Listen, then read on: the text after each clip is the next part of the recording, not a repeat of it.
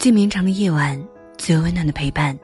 这里是夜听成长，我是三三。我被我的朋友阿元屏蔽了，看不见他的朋友圈了。至今，我都想不出理由。我和阿元是一年前在一次海边徒步的户外活动当中认识的。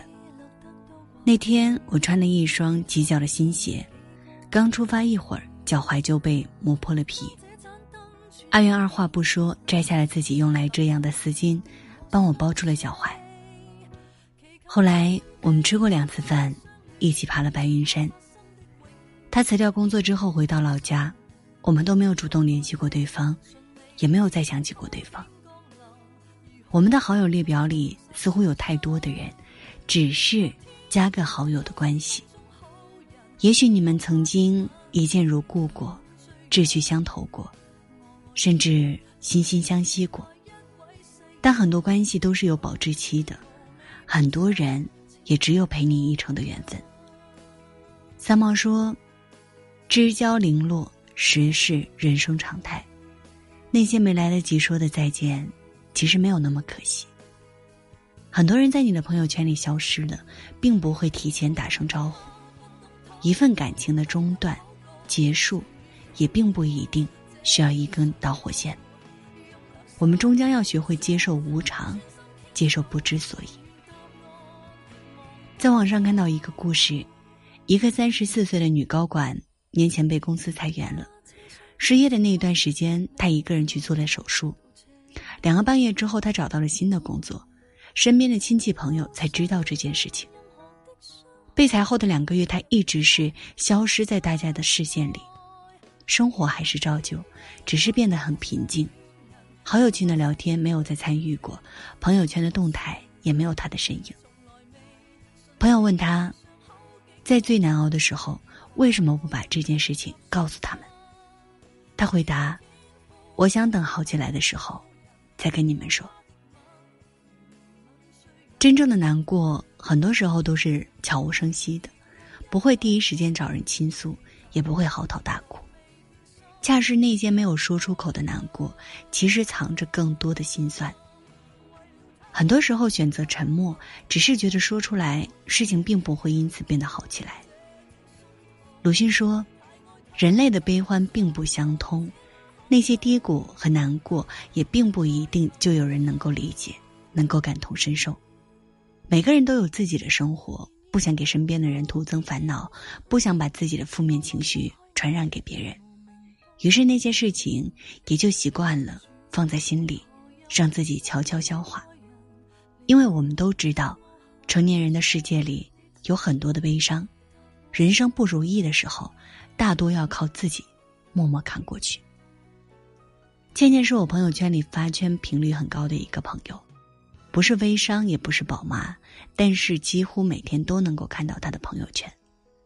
因为爱发朋友圈这个习惯，他没少被人吐槽，但他并不在意。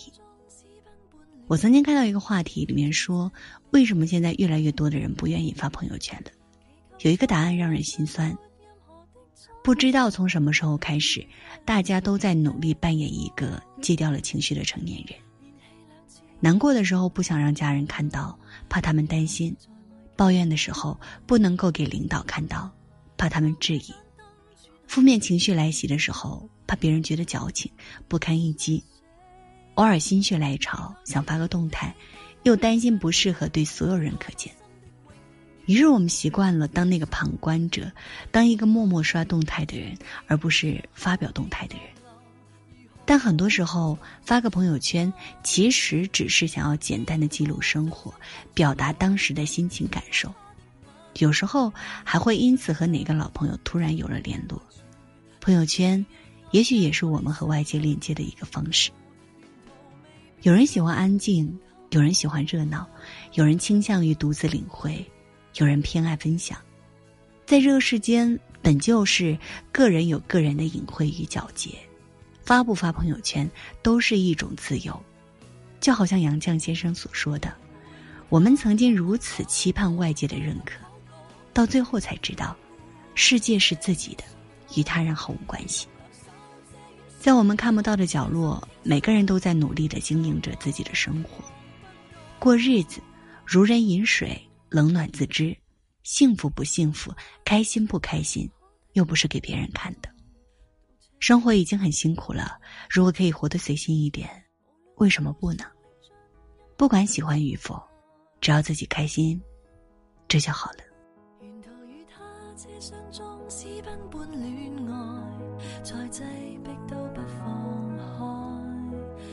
求在路上没任何的阻碍，令愉快旅程变比爱。连气次绿灯都过度了，与他在外几公里。当这盏灯转红，便会别离。凭运气决定我生死，祈求天地放过一双恋人，怕发生的永远别发生。从来未顺利遇上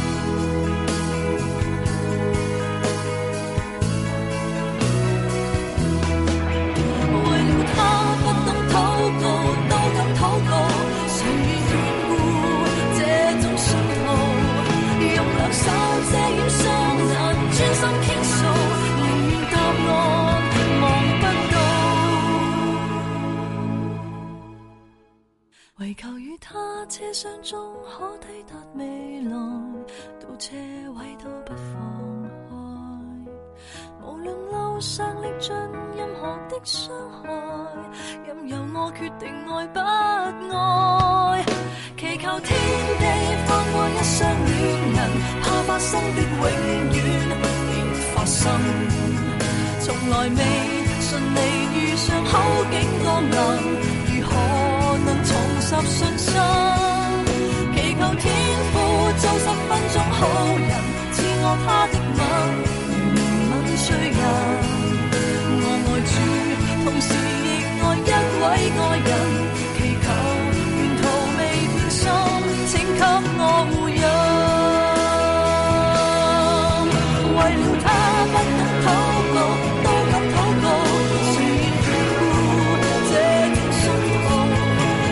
他怎么想到